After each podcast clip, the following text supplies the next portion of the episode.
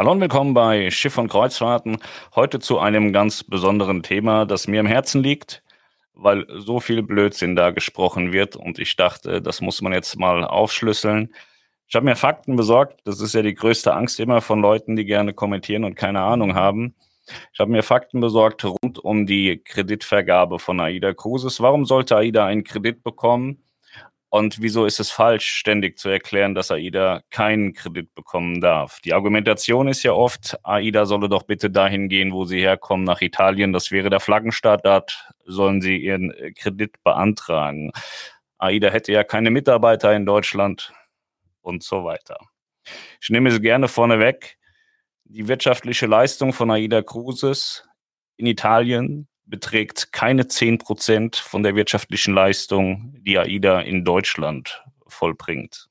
Nur mal so, dass man das schon mal gehört hat, falls man jetzt ausmacht, weil man Angst hat, es könnten Fakten folgen, die einem nicht gefallen. Ich habe da einen sehr umfangreichen Beitrag zugeschrieben. Ich würde fast sagen, ich äh, lese den einfach mal vor, weil der einfach auch alles aussagt über das, was Fakt ist. Es gibt eine Impact-Studie von AIDA Cruises, das vorneweg.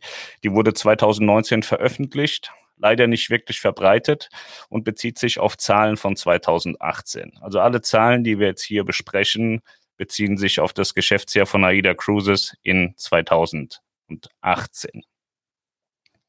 AIDA Cruises hat einen Kredit beantragt. Warum das durchaus legitim ist, erklären wir heute anhand von Fakten. Auch AIDA Cruises ist massiv getroffen worden von der Corona-Pandemie. Wir erinnern uns, diese begann etwa im März mit ihren enormen Ausmaßen. Seither hat Aida Cruises sich darum gekümmert, dass das Geschäft läuft. Man hat sich um Kunden und Crew gekümmert und alles in halbwegs ruhige Gewässer gebracht. Im Mai 20 hat man angefangen, einzelne Abteilungen, die aktuell durch den kompletten Stillstand keine Arbeit mehr hatten, in Kurzarbeit zu schicken.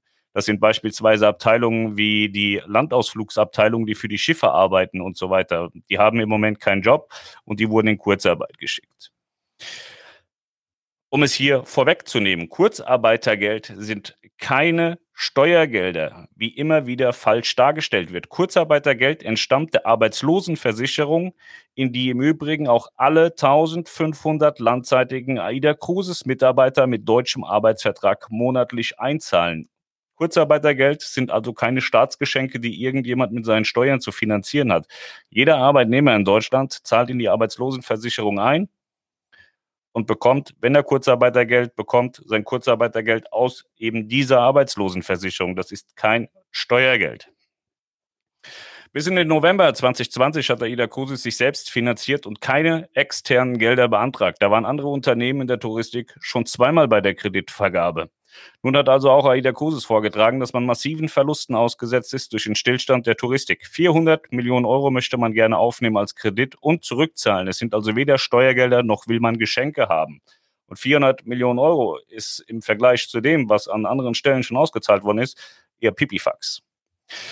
Der Kredit wurde durch ein internationales Bankenkonsortium angefragt, zu dem auch JP Morgan und Goldman Sachs gehören. Vorneweg läuft allerdings wie immer die KfW IPEX Bank.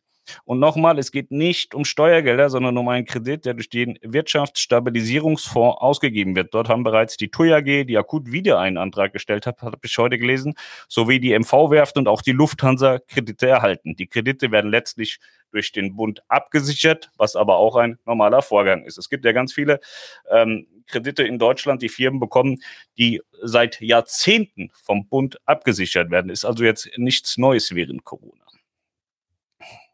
Nun war es doch so, dass man sehr emotional diskutiert und argumentiert hat, oftmals auch sehr dumm.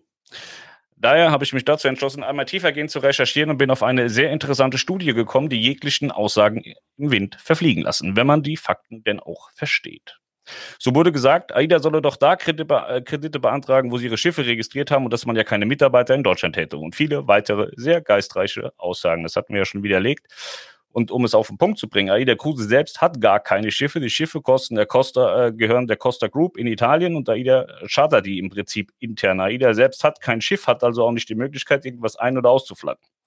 Zum einen beschäftigt AIDA Cruises 1500 Mitarbeiter in Hamburg und in Rostock, darüber hinaus auch ein paar in der Schweiz und in Österreich.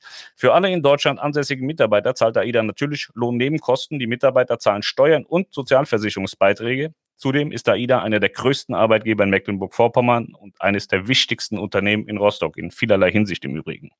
Das alleine ist schon ein guter Grund, ein solches Unternehmen nicht hängen zu lassen in einer Situation, die niemand vorhergesehen hat und auch niemand freiwillig hineingerutscht ist durch irgendein falsches Management oder ähnliches.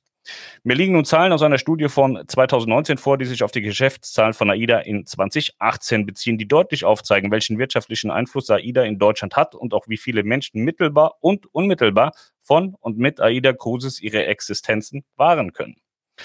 Gesamteuropäisch gesehen hat AIDA Cruises, also Gesamteuropa, alles äh, überall da in Europa, wo AIDA auch aktiv ist, Gesamteuropäisch gesehen hat AIDA Cruises einen wirtschaftlichen Beitrag von 5,3 Milliarden Euro. 5,3 Milliarden. So, da sind 400 Millionen nichts dagegen, ja.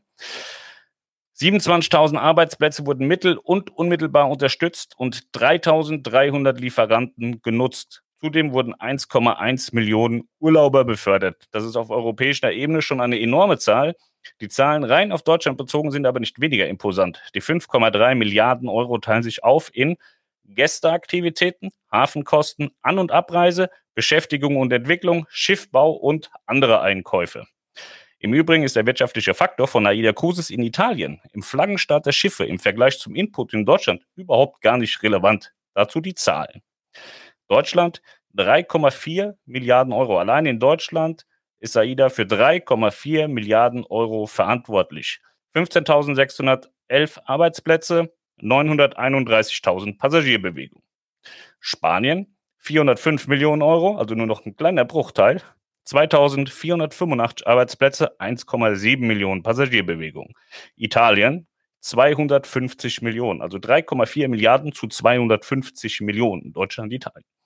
1280 Arbeitsplätze, 706.000 Passagierbewegungen. Norwegen 173 Millionen, 560 Arbeitsplätze, 646.000 Passagierbewegungen. Frankreich 93 Millionen, 465 Arbeitsplätze und 358.000 Passagierbewegungen. Man sieht also sehr deutlich, wo AIDA Kohle ausgibt und das ist nicht im Ausland, sondern in Deutschland. Die wirtschaftliche Leistung der Kreuzfahrtindustrie im Gesamten beträgt 41,6 Milliarden US-Dollar. 30 Millionen Gäste werden befördert auf 410 Schiffen im internationalen Gesamtmarkt. Was heißt das jetzt? Runtergebrochen auf Deutschland hat AIDA in 2018 eine wirtschaftliche Leistung von 3,4 Milliarden Euro und hat damit mittel- und unmittelbar 15.600 elf Arbeitsplätze unterstützt und Aufträge an 2645 Firmen gegeben. Hier reden wir von Kleinstunternehmen bis hin zu Großkonzernen. Das Ganze können wir auch auf Regionen runterbrechen. So werden in Mecklenburg-Vorpommern 209,2 Millionen Euro verbucht, 351 Lieferanten versorgt und 1802 Arbeitsplätze bespielt. Hamburg hat den meisten Impact von AIDA Cruises. Dort sind es 595 Millionen Euro, 758 Lieferanten und 2595 Arbeitsplätze, die von AIDA profitieren.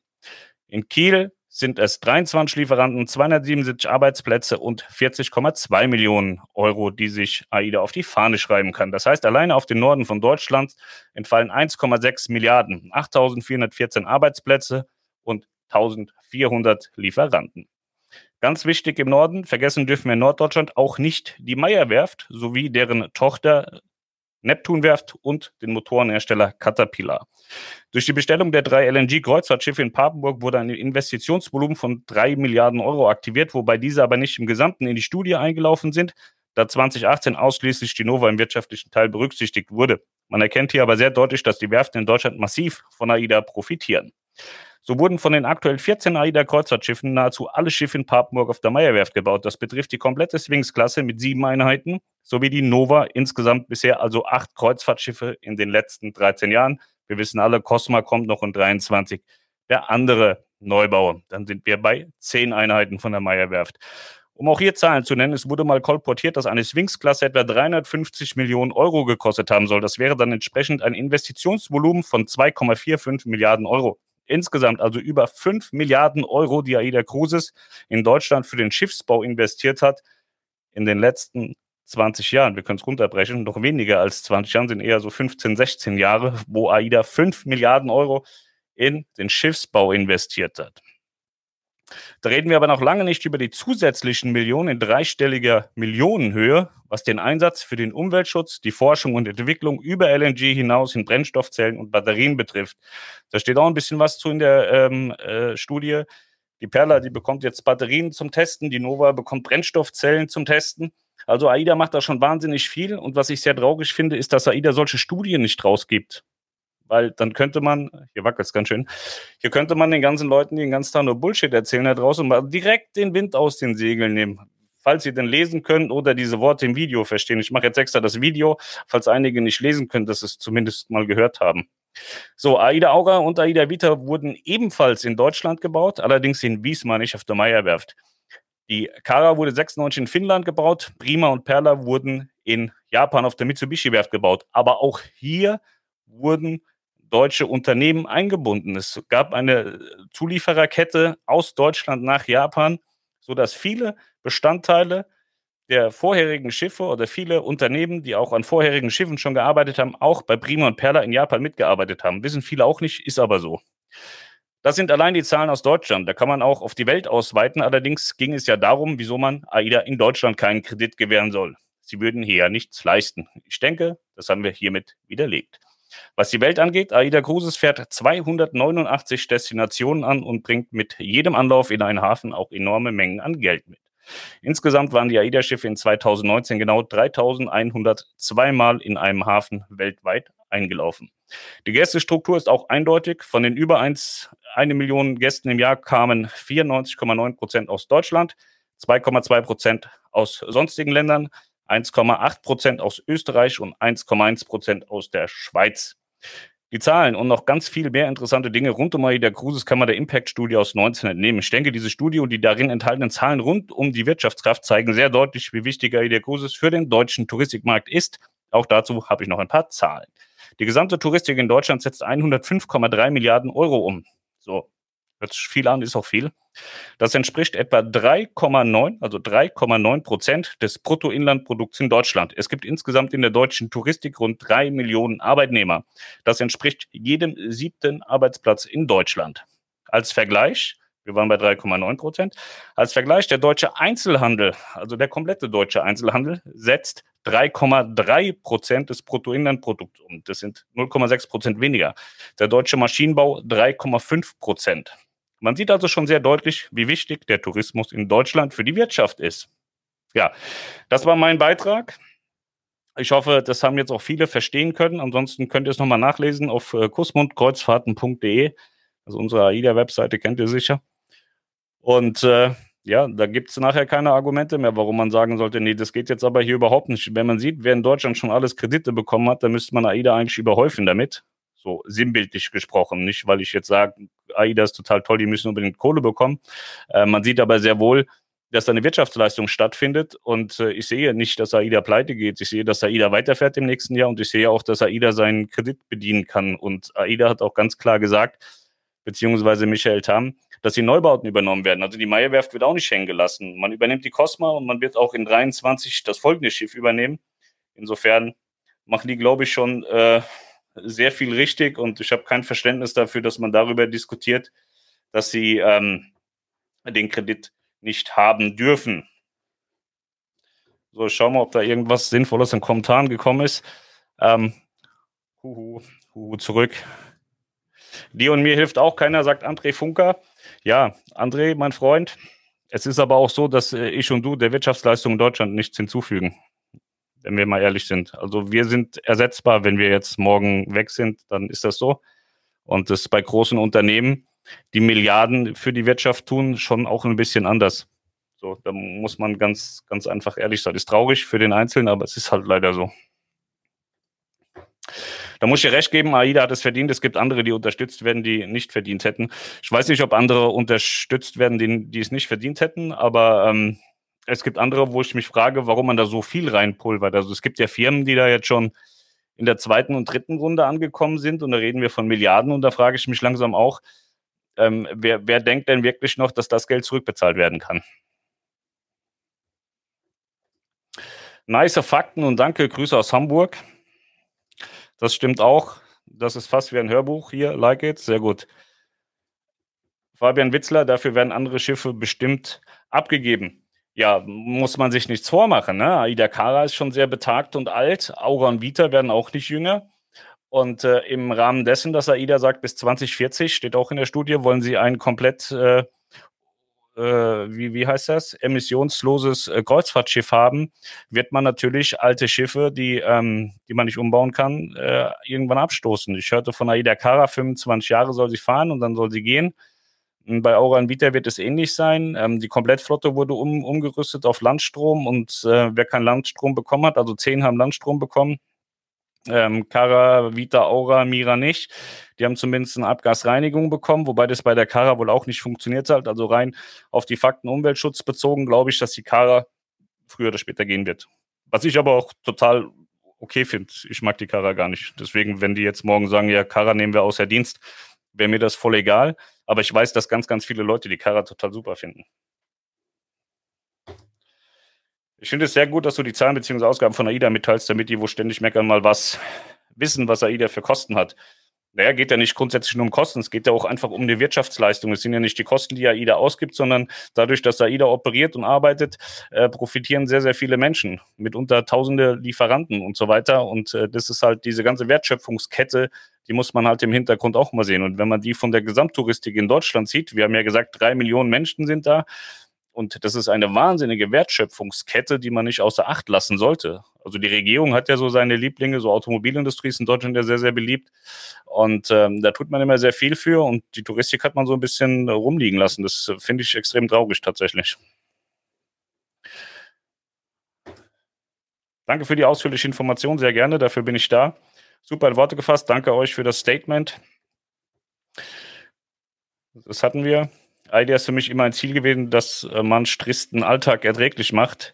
Hoffe daher sehr, dass es weitergeht. Ich bin davon überzeugt, dass es bei AIDA weitergeht. Ich sehe da keinen Grund, dass es nicht weitergeht. Und äh, also Corona betrifft uns ja jetzt alle und es sind schon viele gefallen und viele werden nicht fallen. Einige leiden noch. Aber ich sehe es nicht, dass jetzt irgendein Großkonzern im Reedereibereich umfällt. Das glaube ich einfach nicht. Also die haben in den USA haben sich ja die Konzerne schon Geld geholt und äh, die einzelnen Marken stehen meines Erachtens gut da. Hall hat viele Schiffe abgegeben. Das ist auch immer positiv. Es ist ja jetzt auch nicht so, dass man wahnsinnig viel Geld einnimmt, wenn man Schiffe weggibt. In erster Linie senkt man Kosten ohne Ende, weil die, Kiste, äh, die, die Schiffe ja wahnsinnig viel Geld kosten. Es ist ja oft so, dass die Leute sagen, ja, dann fährt man halt jetzt einfach mal nicht, dann sollen sie das Schiff in den Hafen legen. Es ist ja nicht so wie mit einem Auto, dass man das in die Garage stellt, zieht einen Schlüssel ab und sagt, okay, bleibt halt zwei Jahre stehen, dann gucken wir mal, wie es weitergeht. Das funktioniert mit Schiffen einfach nicht. Und da sind auch ähm, Menschen an Bord und äh, das ist alles nicht so einfach. Aber gut, ich glaube, es geht weiter. Tag auch. Ja, wenn Patrick kommt, dann gehe ich. Ich wünsche euch einen wunderschönen Tag. Ich habe jetzt alles gesagt, was ich sagen wollte. Und äh, ja, hier habt ihr was in der Hand zum Argumentieren, falls wieder so Flachpfeifen kommen und erklären, warum es nicht gehen darf. Und äh, ja, mehr kann man nicht machen. Man kann immer nur mit, mit Fakten entgegnen und wenn es die Leute halt nicht verstehen, dann sind es halt auch nicht wert, dass man noch mit denen redet, weil das macht dann keinen Sinn, man ärgert sich nur. Fabian Witzler sagt noch, bald können wir wieder normal auf das Schiff gehen und endlich wieder super Urlaub machen. Ich freue mich drauf, hoffe im Sommer. Ja, wir fliegen jetzt am Freitag zu TUI Cruises auf die Mein Schiff 2 auf die Kanaren, einziges Schiff aus Deutschland, was noch fährt. Ich freue mich auf ein paar ruhige Tage, die kriegt man bei TUI ja immer. Und äh, vielleicht lasse ich auch mal Social Media aus, weil das ist in Teilen echt nicht mehr zu ertragen, was da mittlerweile passiert. Ähm, es war vor Corona schon schlimm, aber wenn einer sagt, Corona greift das Hirn an, da bin ich voll von überzeugt, auch wenn man nicht infiziert ist. Also das geht den Leuten ganz schön ans Gemüt und das, ich hoffe, es wird bald alles besser. BioNTech hat ja jetzt gesagt, ja, unser Wirkstoff ist zumindest 90 Prozent wirksam, weshalb die Aktien ja auch mal kurz nach oben geschossen sind. Jetzt ist halt nur die Frage, wann der Deutsche das auch mal packt, einen Impfstoff beizuschaffen. Alle haben sich geordert. Ich glaube, England hat geordert, USA hat geordert, die EU hat es verpennt, die hat es dann gestern nachgeholt. Und äh, ja, ist halt die Frage, wann der Impfstoff dann flächendeckend da ist und wie auch die Gesellschaft darauf reagiert. Es wird keine Impfpflicht geben. Ist die Frage, wie viele wollen sich impfen lassen und was ist nachher das Resultat daraus? Äh, wie entwickelt sich das weiterhin mit den äh, Infektionen? Keine Ahnung. Weiß man alles noch nicht, wird man sehen. In diesem Sinne, macht's gut. Bis dahin. Tschüss.